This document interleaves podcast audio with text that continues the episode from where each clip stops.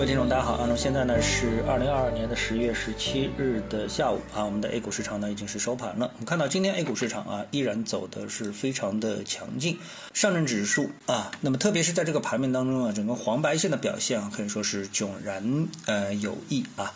一直到现在，我看到在海外的富时 A 五零七指啊这个指数呢它还是下跌的，跌幅是百分之零点三七。但我们看到今天呢，我们的这个 A 股的这些爆盘的指数啊，嗯，全部都是红盘，但是呢，越是权重股指数涨幅越小。啊，比如说上证五零只微涨了百分之零点零三，深圳一百涨了百分之零点零五，啊，涨幅最大的呢是科创五零涨了百分之零点八七。啊，中证五百涨了百分之零点七幺，那么从这个指数上来看，我们就知道一定是呢小盘股的表现呢要远远好于大盘股的表现。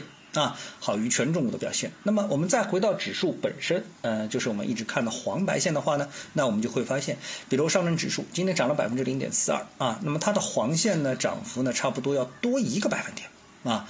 然后呢，我们再来看创业板指数，创业板指数啊，这个白线啊，权重指数呢涨幅只有百分之零点零三啊。呃，创业板只有百分之零点零三，但是呢，我看到它的一个非权重指数啊，涨幅是超过了百分之二啊，这可以说是区别实在是太大了。那么这样的一个情况呢，我们可以充分说明啊，就是今天呢依然是一个普涨的行情啊。那么今天上涨的股票数量呢，又是大大的超过这个下跌的股票数量啊。那么经统计呢，今天可能这个上涨的股票数量啊，应该是在接近四千只啊，有三千八百个股票是飘红，大部分股票呢又都是翻红的啊。那么这样一个情况持续了多久呢？我们来看一看中证一千指数。我们从这个指数来可以看的话呢，那么这个。阳线啊，已经是拉出了五根啊，而且呢，从最低点开始起段的阳线呢，也差不多已经有十四根啊。那这四根阳线呢，指数呢是从五千九百啊五十点不到的位置，今天呢是收在了六千四百五十点以上。那么涨了差不多五百点啊，五百点的话呢是除以五千多点，那涨幅呢是接近了百分之十啊，所以这个涨幅呢其实呢已经是相当大了啊。那么这一波的跌幅呢，也就是从七千三啊接近七千三百五左右下跌，那么到了跌到了五千九百五这样一个位置，所以现在的这个涨幅呢也差不多已经是接近收复了三分之一的。下跌的这样的一个跌幅了，所以呢，这个反弹呢也可以说是非常的剧烈啊。关键呢，如果我们从技术面的角度来说啊，我们知道无论是从波浪还是缠论，呃，其实我们特别应该看重啊，就是第一浪的强度。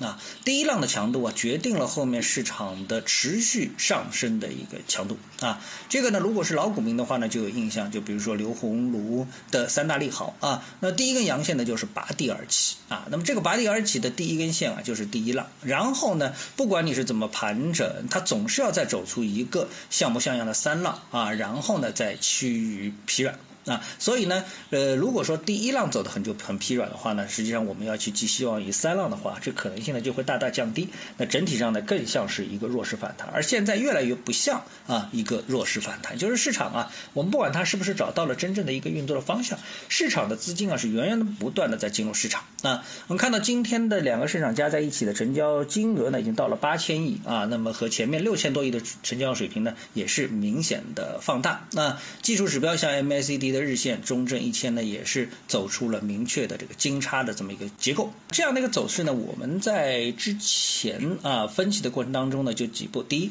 我们一直是认为啊，这市场下跌是很蹊跷啊，更多的是一种情绪化的表现。嗯。其次呢，我们看到这个市场啊，到了跌破三千点的一个位置啊，那么这个位置呢，实际上和上证指数在四月份时候的这个三千点的位置啊，是有着非常明确的一个区别，就是当时各方面的。呃，就是内忧外患吧，各种恶劣的这个程度啊，要远远超过现在的一个指数啊。那么现在指数为什么走那么弱呢？那我觉得这一点啊，就相当值得推敲啊。所以呢，对此呢，我们一直是表示怀疑的，就是市场不应该跌到这么一个位置。那么也就是说，呃，反弹啊，也就会吸引更多的机构资金呢这个入场啊。所以现在市场啊，表现的是这样的一种格局啊。尽管我们也可以说，哎，这个板块走的不错，那个板块不错，那么我们更多的愿意相信什么？这个板块是一个普涨的行情。其实跟板块没关系，因为你最后统计出来总是有一个板块会涨得更好一点，对吧？